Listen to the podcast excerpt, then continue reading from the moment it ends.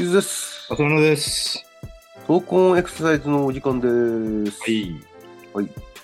えーと、まあ、前回に、えー続いてですけども、うんあの、オリジナル体操を、オリジナル体操。はい。まあ、見返すというか、それぞれの一個ずつをきちんと、まあ、あの、再確認していきましょうと。では、オリジナル体操、まあ、一番最初、深呼吸から、まあ、始まっていきますけども、まあ、リラクゼーションということも兼ねていますし、それから、まあ、呼吸機能、呼吸筋、呼吸を司る、えー関節、そういったところも意識づけしてる、そういった意味合いが強いんだと思うんですけども。うん。まあ、最初にこうあの手を大きく、えー横に広げた状態で、えー体幹を伸展するように大きく息を吸ってはいきますが、うんまあ、鼻から一応吸うということと胸を広げるっていうところのかなりの意識意識づけをここでは持っていますよねおそらく。そうですね。あの吸う時に、まあ、胸郭をしっかりと拡張させるあとやっぱり横隔膜の動きというものもきちんと意識づけした方がいいんじゃないのかなと思うんですよね。うん。この辺どうでしょうか？お腹に手をやるみたいな。まあでもこれ手は横に広げてるんでね、手はやってないんですけども、それを言うと、兼ねておかくのってどうどうしたらいいですかね？こう、お腹が膨らむようなイメージで息を吸い込んでいくっていうところでしょうかね。その、どうしても肩で息吸うこともあり得るんで、上部胸郭を強調したいのか、横隔膜を強調したいのか、両方やりたいのかってことですよね。何を、まあそれは目的として変わってくるんでしょうけど。終わりにもあるのでね。最後の方にうん深呼吸あるから、分けてもいいのかもしれないですけどね。うん。胸郭を大きく動かす方が上部胸郭を胸郭の可動性を主にしてまあ終わりか始めかどっちでもいいんですけどは横隔膜をちょっと意識しましょうみたいな。うん。で見てもいいのかなと思うんだけど。肺を膨らませるという視点で言うと、でも、横隔膜を意識した方がいいのかなとも思うんですよね。うん。いわゆるここで言う、フィジカルフィットネス IQ の視点で言うと、うん。狙うところは何なのかね。うん。うんそれをはっきり分けた方がいいのかなって。なんか両方混ざっちゃうより、こっちはこの目的、こっちはこの目的。で、まあ実際は両方合わせてもいいんだけど、みたいな。うん。伝える側としてはそれをちょっと分けてみるのも分かりやすいのかなって気がする。あの、最初のこの一番目と一番最後の深呼吸、二つ深呼吸があるんですそうけども。そう。ちょうど2つあるんでね。うん。違うものにしてみてもいいいいの、面白いかなって思うんです。上部胸郭を意識するとなれば、じゃあどういう形の深呼吸の意識づけになりますかね？やっぱりその腕を使って胸を広げるっていう方を強調して。うん。まあ肩上げてもいいし、まあそれはいろいろパターンはあるでしょ上部胸郭の構成する関節を動かすっていそう意識づけっていう感じですかね。う。そうそう。うん。だとそこはもう、肩甲骨、肩甲胸郭関節の動きも含まれてくるだろうし、うん。鎖骨と肩甲骨、肩鎖関節の動きも含まれてくるし、もちろんその胸鎖関節、胸郭肋骨肋骨の動きですよね。あ強肋あそう肩甲強肋関節ですね。うん。うん。あ、強肋ね。ねえの、こういった動きを意識する形になるということでしょうかね。うん。上部胸郭ということを意識づけするんであれまあ肩甲骨も含めてですよね。ば。ねえうん。一方、その肺を膨らませるということを意識づけするとすれば、横隔膜の運動ということを使わせることで、まあ、より大きな胸郭の体積を作ることができるんで、そう。だから、なる分かりやすいのはお腹に手を当てて、そこを膨らましてみたいな。うん。まあ、うちらがよく指導するような、それを立った状態でやってもらうっていう方が明確に分かれて分かりやすいんじゃないかな。そこはその目的とするところを使い分ける。もしくはその、後と、最初と最後の方にある横隔、あの、深呼吸であ役割分担をしとくという、そんな感じでもいいってことですね。うん、そうですね。それでまあ、あとは鼻で吸って口をすぼめて、ちょっと吸った倍ぐらいの時間かけて吐くみたいなのも、こう呼吸練習として、うん。まあ、いわゆる肺胞を少し膨らましたいみたいな感じなんですけど、うん。まあ呼気って結構、年取ってくるとね、やっぱり風船を膨らましづらくなってきたりとか、うん。そういうところで気づくんだよね。呼気の流量って言うんですけど、呼気圧がね、やっぱ下がってくるんですよね。うん。あの、残気量が多くなっていきますよね。うん。完全に吐き切れてないっ吐き切れてないから当然、次吸う時はもっと浅くなってくるっていう問題が出てきてるうんん。まあ、口すぼめ呼吸の場合、ちょっとそれとは目的若干違うところもあるんだけど、うん。でまあ、わざとすぼめて iPhone の方に圧をかけるみたいなことを軌覚えてもら内圧を上げるっていうことですよね。そんなことを覚えてもらうきっかけとして、そこにこだわるみたいな。それは両方ともにあっていいのかなっていう。残していくっていうかね。吐く方をより意識づけしていく。まうんあ、圧力をかけるのと時間をちょっと長くしていくっていう。うん。うんそれにまあ、あの、体幹も体前屈をするような形で、まあ腕を締めていくような形で、広げた胸郭を今度締め付け、締めていくっていうところもまああるんでしょうね。うん。まあ最後まで、あの、息を吐き切れるようにしていくっていう。そうですね。まあここが IQ としての、まああの考えどころ、うんしっかりとこの意識づけしなければならないところの深呼吸ではそういった、そういったところですよね。うん。じゃあ続きまして、二つ目に来る、まあ、半歩前に足を出して、荷重をかけた状態で、まあ、踏み込む形ですよね。そうですね。まあ、出した方の股関節、膝関節、側関節が、まあ、屈曲位になっていくとう。い。うことで、そこでか下半身の、えー姿勢を維持して、体幹が体前傾した感じうん。で、で、両上肢を挙上していくと。ここでちょっと重要になってくるのは、脊柱が、体幹があのしっかりとこうまっすぐ起きてるか、おまっすぐ起きてるっていうのかな、その後ろの足と一直線上の形をなしていられてるかどうかっていううん。ところ。それから、股関節、えー膝関節、側関節の屈曲をきちんと維持していけれるかっていうところっていうふうにも感じられるんですけども。うん。一番いろんなパターンが出やすいかなっていう気がしていて、うん。まあ、どれが正しいってことはないんですよね。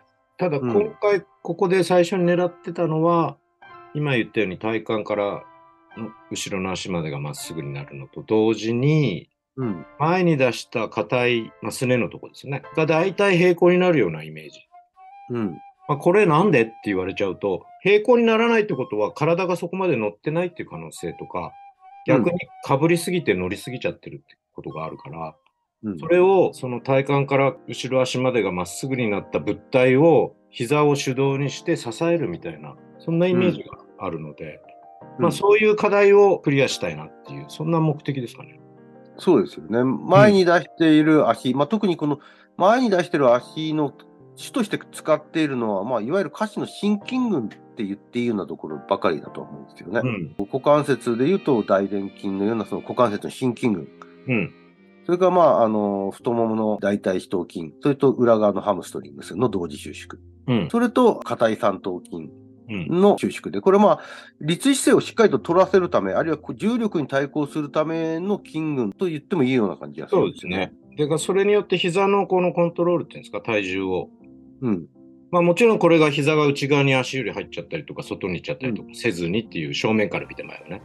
ええ。まあコントロールの一つの望ましい形だし、あと足首の硬さみたいなのも試せれるかな。